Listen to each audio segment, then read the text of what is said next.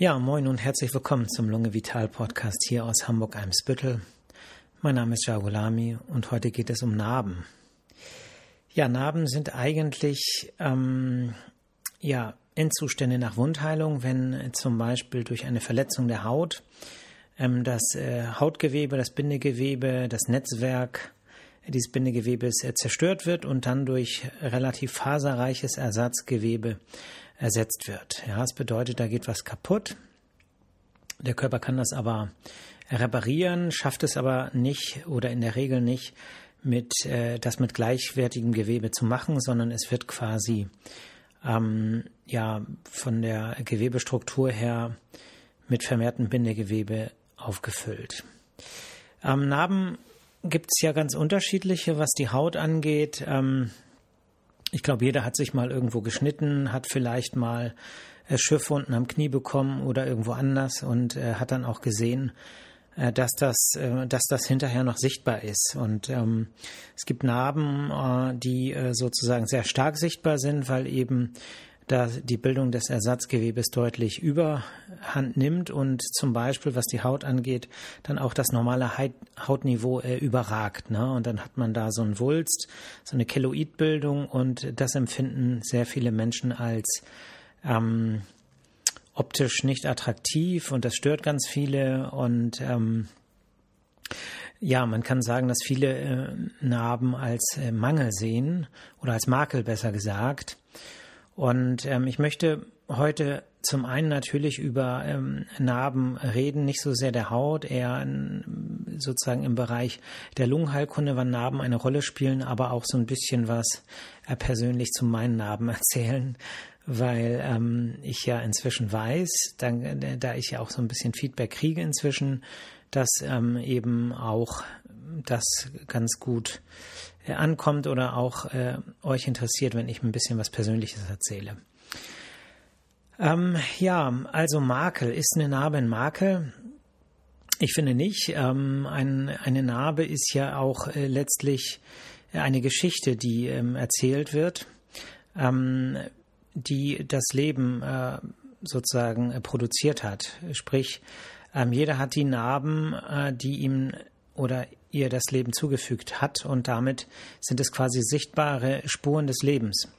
Und ähm, man könnte sagen, das sind sichtbare Charakterzüge, sie machen einzigartig. Ich glaube, es gibt keine Menschen, die sozusagen exakt die gleichen Narben haben zweimal auf der Welt, sodass das äh, schon etwas ist, was ähm, besonders ist. Und natürlich äh, kommt es so ein bisschen auch darauf an, wo die Narben sind. Ähm, und ähm, es ist, also ich kann mir schon vorstellen, dass es äh, Narben gibt, die auch so ähm, vielleicht, äh, zum Beispiel, wenn das jetzt sehr, sehr starke Narben im Gesicht sind und auch eben äh, entstellende Narben sind, dass das dann schon nochmal was anderes ist. Aber ähm, ich meine jetzt so die kleine Narbe, äh, die jetzt irgendwo äh, vielleicht auch im Gesicht oder irgendwo anders ist, wo man aber sagt, auch Mensch, da hätte ich gern glatte Haut oder ähm, das, äh, na, insofern möchte ich jetzt auch nicht verharmlosen. Da gibt es sicherlich auch Menschen, die unter äh, bestimmten Narben äh, auch tatsächlich leiden und wo das, das Ausmaß, was ich jetzt eigentlich damit meine, äh, übersteigt. Ähm, Narben sind sichtbare Zeichen der Heilung, aber sie sind auch sichtbare Zeichen einer stattgehabten Verletzung. Und ähm, das sind ja im Prinzip zwei Seiten und auch da kann man wieder mal positiv und negativ sehen und jeder, der meinen Podcast kennt, weiß, dass ich Optimist bin und äh, das Positive betone. Der Körper hat geschafft, mit einer Verletzung umzugehen und äh, hat diese verheilt und hat da eben, auch wenn sie dicker ist, einfach noch ein bisschen mehr äh, sozusagen aufgebaut, damit das Ganze nicht nochmal passiert. Und ähm, so würde ich das sehen und nicht so sehr, äh, dass man äh, verletzlich ist, wobei auch verletzlich sein ja ähm, ein attraktiver ähm, Wesenszug sein kann. Ja. Ähm, wo spielen Narben in der Lungenheilkunde ähm, eine Rolle? Ich bin ja als äh, Lungenfacharzt tätig. Ähm, es gibt einige Lungenerkrankungen, wo Narben eine große Rolle spielen oder wo das Wort Narbe auftaucht und äh, zum Teil auch zur Verunsicherung führt. In der Lungenheilkunde spricht man weniger von Narbe, sondern von Fibrosierung. Fibrosierung meint aber letztlich das Gleiche, dass zum Beispiel im Bereich der Lunge oder im Bereich der Bronchien der Bindegewebsanteil ähm, erhöht ist und äh, das dann eben zu bestimmten Änderungen äh, in der Funktion führt oder eben zu bestimmten Veränderungen, zum Beispiel im Röntgenbild. Ah, zum Beispiel ist es so, dass ich, wenn ich die COPD erkläre und beschreibe, ähm, das meistens so mache. Ähm, es gibt ja eine extra äh, Podcast-Folge zum Thema COPD. Das heißt, äh, das erkläre ich jetzt hier nicht nochmal ausführlich, aber letztlich ist die COPD eine Erkrankung, die in 90 Prozent der Fälle etwa durchs Rauchen verursacht wird und letztlich zu einer Verengung in den Bronchien äh, führt, vor allem in den kleinen peripheren Bronchialästen und dort häufig verbunden ist mit einem vermehrten Anteil von Bindegewebe in der Bronchialwand und einer äh, sozusagen dadurch verursachten Verengung.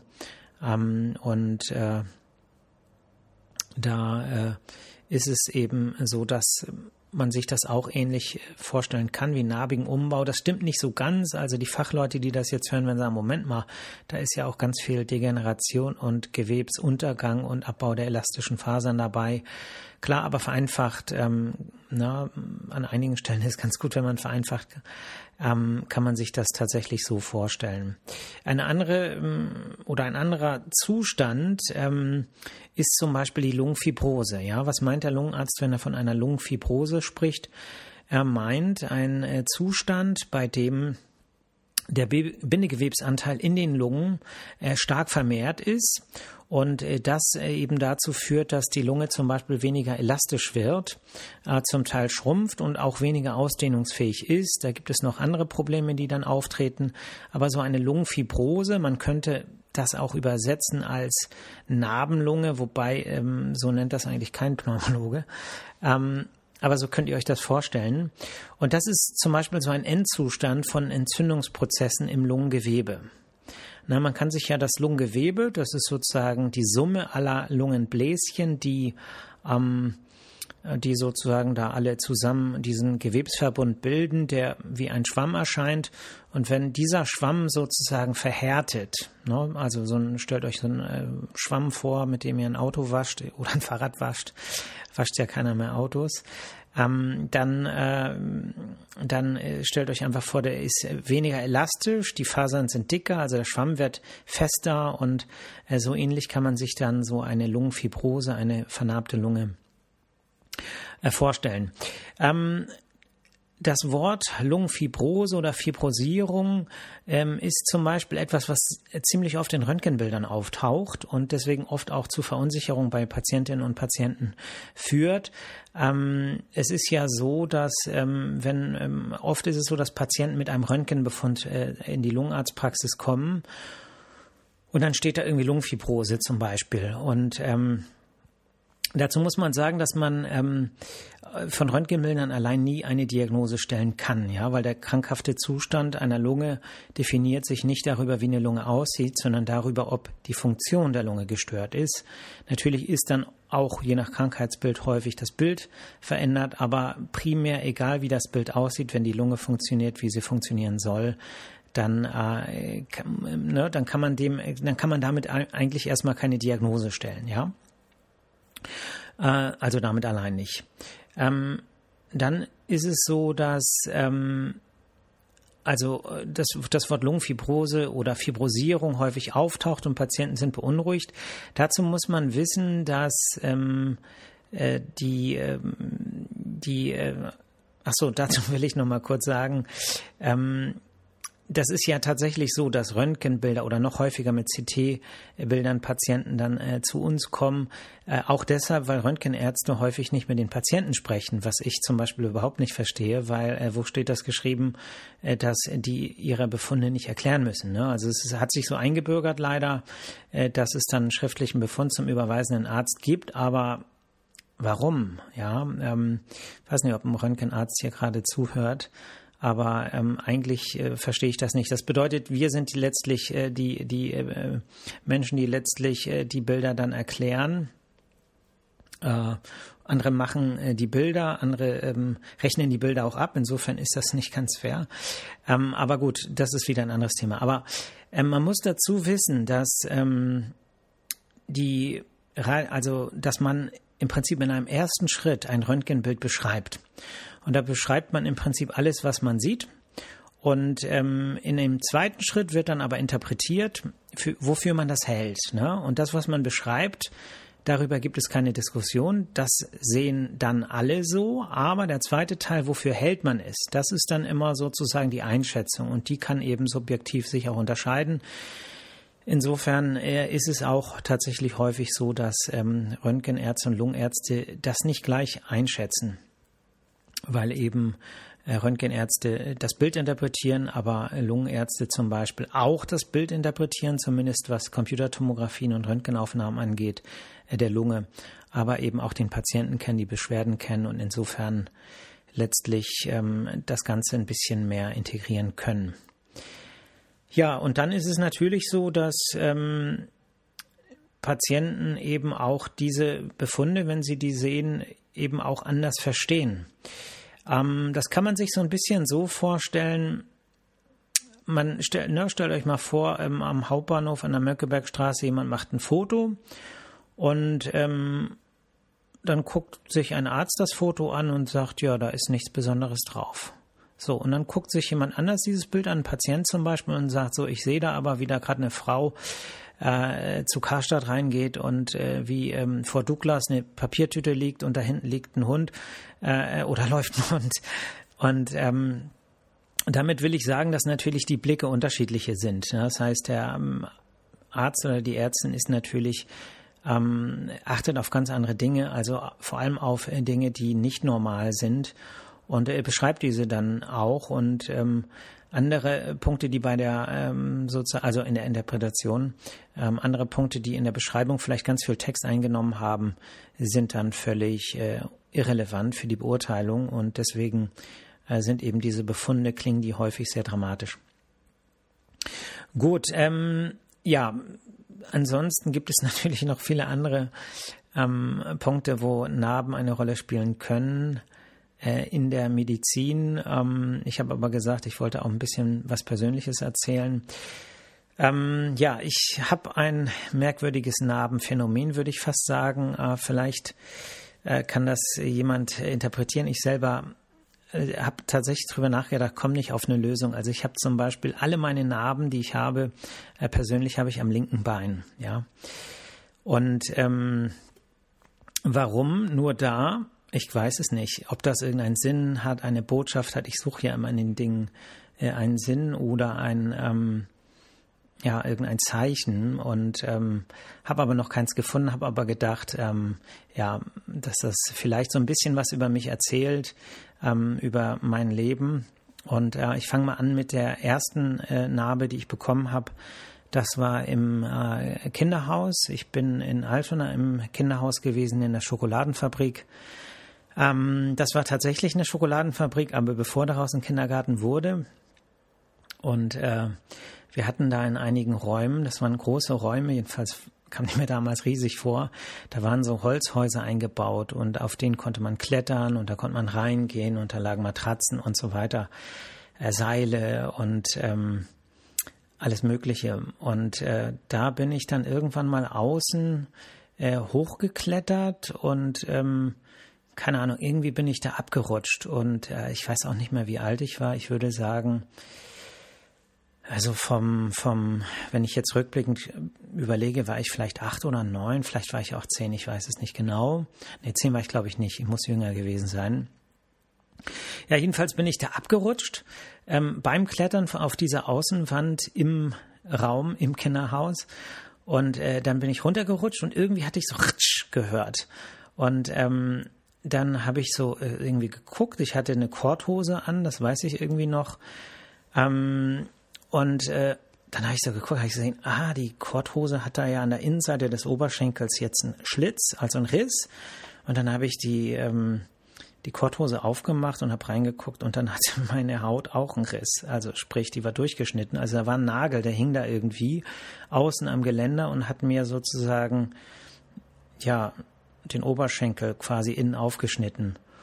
Und äh, das ist damals dann von einem Chirurg ähm, da um die Ecke gab es damals einen Chirurg in der Museumstraße und der hat das damals dann genäht. Ähm, ja, man sieht sie noch gut, die Narbe, und die erinnert mich immer an äh, das Kinderhaus in der Schokoladenfabrik. Ähm, ja, es ist ja immer so, wenn man sich erinnert, dann ähm, ist man manchmal ja ein bisschen unsicher, wie viel ist wirklich Erinnerung und äh, wie viel ist ähm, vielleicht jetzt mit den Jahren dazugekommen an Fantasie. Ähm, ich meine zum Beispiel, mich zu erinnern, dass ich irgendwann mal da oben auf dem Dachboden gewesen bin und ähm, Schokoladengussformen gesehen habe, ja, von so Schokoladentafeln. Aber ähm, ob das wirklich so war, weiß ich jetzt eigentlich nicht, weil ähm, ich weiß auch nicht, wie lange die Schokoladenfabrik schon keine Schokolade mehr äh, produziert hat, äh, bevor ich da war. Naja, ähm, ja, die zweite Narbe, ich arbeite mich jetzt sozusagen den linken Oberschenkel äh, runter. Nein, Quatsch. Äh, also die war ja Oberschenkel. Die nächste Narbe ist äh, im linken Knie gewesen. Da bin ich, glaube ich, hm, 12 oder 13 gewesen. Da ähm, bin, also da sind wir in Dänemark gewesen. Wir sind früher häufig nach Dänemark gefahren. Äh, meine Eltern sind auch Nordsee-Fans und ähm, da sind wir irgendwann mal an einem Strand gewesen, irgendwo in Dänemark. Also ich habe ganz viele schöne Kindheitserinnerungen an äh, dänische Strände und dänische Dünen. Ähm, und irgendwie haben wir dann einen Ausflug gehabt und dann hatte mein Vater gesagt, ähm, dass wir mal was zu trinken aus dem Auto holen sollten. Und dann sind mein Bruder, ich nenne jetzt keinen Namen, also einer meiner Brüder und ich sind zum Auto gegangen und haben äh, sozusagen im Kofferraum äh, nach Getränken geguckt und haben dann äh, da ja, Getränke gehabt, ungesunde Getränke, also Cola und äh, Limo und sowas. Ähm, ja, jedenfalls haben wir das ähm, dann äh, äh, rausgeholt und irgendwie hat mein Bruder, ich glaube, ich habe gesagt, gib mir mal einen Schlüssel, gib mir mal den Schlüssel, ich wollte den Kofferraum wieder abschließen. Und dann hat er mir den gegeben. Und als er mir den gegeben hat, ist sozusagen unter seinem Arm die eine Flasche runtergefallen. Und diese Flasche ähm, ist dann auf den Boden gefallen, ist zersprungen. Und eine, also ich hatte, wir hatten halt Badehosen an und eine, ein Splitter ist genau auf mein Knie gefallen und hat dann ähm, Schnitt verursacht, keinen großen, aber einen kleinen Schnitt. Und es, ähm, ich erinnere mich tatsächlich noch so an dieses Bild, äh, wie die, das war Fanta, ne? Das war also Limo. Ähm, und äh, die, die äh, Limo ist sozusagen mein Bein runtergelaufen und plötzlich ähm, lief da halt Blut mit runter. Ne? Und dann habe ich angefangen zu schreien, weil ich Angst hatte und habe geweint und geschrien. Und gegenüber an der, am, am Strand hat, äh, gab, es ein, gab es Häuser und dann ist da wirklich so eine Frau rausgelaufen, hat sich von ihrer Wäscheleine ein Bettlaken rissen und äh, ist zu mir gerannt und hat mir das sozusagen ums Bein gebunden. Und ähm, da kann ich mich noch dran erinnern, wie fürsorglich und besorgt diese Frau mir geholfen hat. Also das, ähm, das sehe ich irgendwie noch in Zeitlupe vor mir, wie die aus dem Haus gelaufen kommt. Und ja, mein Bruder ähm, tat mir natürlich sehr leid, weil er hat es ja nicht mit Absicht gemacht. Und äh, irgendwie, das hat sich halt so ergeben, aber ich habe halt so geweint. Und ich glaube, mein Bruder hatte auch Angst, dass er Ärger kriegt äh, von meinen Eltern, weil ich halt verletzt war. Und ähm, ja, dann bin ich äh, ins, ähm, bin ich da irgendwie ins Krankenhaus gebracht worden. Und ähm, da, äh, ja, dann wurde ich genäht da an, an, den, an dem Knie und es waren insgesamt eigentlich drei Stiche, also dreimal rein und dreimal raus. Äh, einmal hat nicht geklappt, also waren es sozusagen viermal rein und dreimal raus. Und ähm, es wurde nicht mit Betäubung genäht. Das ähm, war ähm, war irgendwie, weil man hat da ja kaum Gewebe. Und ich glaube, das weiß ich nicht, ich war ein Kind, aber ich glaube, dass die Ärzte meinem Vater wahrscheinlich gesagt haben, der ist mit mir dahin gefahren, äh, dass eine Betäubung keinen Sinn macht, weil man müsste das Gewebe infiltrieren, man müsste also da rundherum reinpixen und dann hätte man wahrscheinlich mehr als äh, drei Striche, äh, drei Stiche. Und deswegen hat man es dann letztlich äh, nicht gemacht. Und ähm, ja, ich weiß noch, wie ähm, wie ich da lag. Und ähm, hoch, ich glaube, jetzt kommt hier jemand in die Praxis. Das könnte die Reinigungskraft sein. Äh, naja, jedenfalls, ähm, wo war ich? Äh, ja, jedenfalls ähm, weil, kann ich mich noch daran erinnern, weil ich eigentlich schreien und weinen wollte, aber ähm, ich, äh, ja, mir wurde halt gesagt, ich soll stark sein. Und ähm, ja, das war schon echt unangenehm. Ja, das war die zweite Narbe. Die äh, dritte Narbe ist so die jüngste Narbe und äh, es ist eigentlich nicht eine Narbe, sondern es sind mehrere Narben. Ähm, das war ähm, 2005. Äh, da hatte ich einen Motorradunfall, meinen zweiten Motorradunfall. Ich habe äh, 2014 meinen, ähm, nee, nicht 2014, 2004 meinen Motorradführerschein gemacht und ähm, habe mir dann ein äh, Motorrad äh, gekauft, eine Suzuki SV 650 und ähm, habe dann äh, sozusagen ja einen Unfall gebaut. Also ich habe den Führerschein, also der der erste Motorradunfall, da habe ich eigentlich keine Narben davon getragen. Der war aber ziemlich ziemlich gefährlich. Ähm, aber über den wollte ich gar nicht sprechen, sondern ich wollte über meinen zweiten Motorradunfall sprechen, der sozusagen dann ähm, am 7. September 2005 passiert ist, genau, am 7. September. Ähm, ja, das war eine Fahrt, hm, die, äh, ja, bei der ich ähm, vom Spanischkurs nach Hause fahren wollte, beziehungsweise ich wollte jemand nach Hause fahren und ähm, bin dann äh, sozusagen, ja, ich wollte ein bisschen schummeln, glaube ich, und ähm, das ist halt, das ist halt blöd, wenn man beim Motorradfahren schummeln möchte, weil man hat eigentlich, man ist sehr verletzlich und man muss wirklich 110 Prozent aufmerksam sein, wenn man beim Motorradfahren schummeln möchte. Und ähm, oft lenkt einen das Schummeln dann von einigen ganz banalen äh, Dingen ab. Ähm, also letztlich, es war eine Linksabbiegerspur und äh, da waren Autos vor und ich habe mich dann sozusagen vor, wollte vor alle äh, vorfahren und ähm, links abbiegen. Und ähm, es ist dann aber auch so, dass manche Autofahrer dann gereizt reagieren und extra hart Gas geben. Und da, das kalkuliert man dann so ein bisschen ein, sodass man dann äh, plant, noch mehr Gas zu geben um auch sozusagen dann tatsächlich vor das Auto zu kommen, ne, wenn man halb schräg davor steht. So und bei diesem, ähm, bei dieser sozusagen in dieser Situation habe ich dann ähm, nicht gesehen, dass ich gar keinen grünen Linksabbiegerpfeil hatte. So, das heißt, ich hatte Gegenverkehr und ähm, hatte aber gedacht, ich kann einfach fahren. Und dann bin ich halt, äh, habe ich halt Gas gegeben, wollte links abbiegen und dann kam der Gegenverkehr bam, gegen die Maschine, die Maschine auf mein Bein und dann war mein linker Oberschenkel an zwei Stellen durchgebrochen. Und ähm, ich erinnere mich noch, wie ähm, das, ähm, wie ich das, wie das erstmal gar nicht wehgetan hat, wie ich dann aber äh, sozusagen ähm, mein Bein gesehen habe, was so ein Zickzackbein war plötzlich. Und dann habe ich das gesehen und dann habe ich gesagt, oh, mein Bein ist gebrochen. Und ähm, das Verrückte ist, ich wollte eigentlich an dem Abend noch auf eine Salsa-Party fahren. Und einer der ersten Gedanken, die ich hatte in dem Moment, das ist wirklich Wahnsinn, aber einer der ersten Gedanken war, shit, ich kann nicht auf die Party.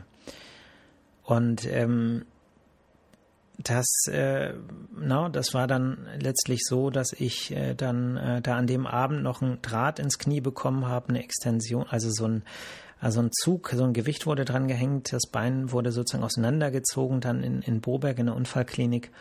Und ähm, dann äh, wurde das am nächsten Tag operiert, ne, mit Marknagel und Verschraubung oben und unten. Und äh, ja, dann war ich ein halbes Jahr lang mit Krücken unterwegs und ähm, die, äh, die Narben davon habe ich natürlich immer noch, ähm, innerlich und äußerlich. Äh, ja, zu der Zeit hatte ich, ja, es hat sich ganz viel geändert zu dieser Zeit. Und ähm, ja, letztlich hat mich das trotzdem alles zu dem Menschen gemacht, der ich heute bin. Und diese Narben sind quasi sichtbare Spuren davon. Und deswegen ist es für mich nicht so als Makel zu sehen. Klar, jeder, der das sehen würde, würde natürlich sagen, okay, sieht nicht so gut aus, aber letztlich ähm, sind sie ein Teil von mir. Und ähm, wir haben hier unten äh, eine, eine Kita beziehungsweise eine, eine Kantine der Kita ähm, Bauers, des Bauers. Und ähm, da habe ich vor Corona ähm, häufig gegessen. Und da ist so ein Motto, ähm, nichts ist wie du oder niemand ist wie du und das ist deine Superkraft. Ne? Und das finde ich äh, passt so ganz gut. Ähm, niemand ist wie man selbst und das ist wirklich was Besonderes und äh, ob die Leute oder ne, wie das so ist, die Leute gibt es ja auch nicht. Ne? Die einen sind so, die anderen sind so, aber letztlich ist es so, man es ist kein Makel, ne? Auch wenn es immer Menschen geben wird, die vielleicht das eine oder andere nicht so gut finden, vielleicht das eine oder andere sagen, nicht nur in Bezug auf Narben, sondern in Bezug auf alles, auf Kleidung, auf Figur, auf Haarfarbe und Frisur und sonst was auch immer. Es wird immer Menschen geben, die das nicht so gut finden. Es wird immer Menschen geben, die das gut finden. Und die Menschen, die das gut finden, sind eigentlich, und das ist meine Erfahrung, immer mehr. Und deswegen ist ähm, Narbe letztlich nie ein wirklicher Makel, sondern eigentlich immer quasi die Besonderheit. Und ähm, was wir, meine Frau und ich, immer ähm, sagen, wenn zum Beispiel irgendwas Blödes passiert, ne, stellt euch vor, ihr kauft euch ein Handy und plötzlich zack, bumm, Kratzer oder ähm, Hose, plötzlich hier ein Riss. Ähm, sofort kommt der Spruch, jetzt hat das Charakter. Und ähm, probiert das mal, ne? Wenn ihr irgendwas Tolles habt und dann ne, da irgend so ein kleiner Knick reinkommt oder irgendwas, was euch nervt, dann sagt euch einfach, jetzt hat das Charakter und es funktioniert und plötzlich ärgert man sich nicht darüber. Äh, das ist so ein, ein ganz praktischer Lifehack. Gut, Zeit ist um. Ähm, ich wünsche euch allen ein schönes Wochenende. Ähm, ich hoffe, dass es euch gut geht, dass ihr ähm, gut zu euch selber seid, das ist die Voraussetzung, auch gut zu anderen sein zu können, dass ihr das Leben nicht zu ernst nimmt, Hakuna Matata, wie man so schön sagt, und dass ihr euch von der vielleicht anstrengenden Woche, so war es bei mir, äh, gut erholt und dann hört ihr mich nächste Woche Freitag wieder. Bis dann, ciao.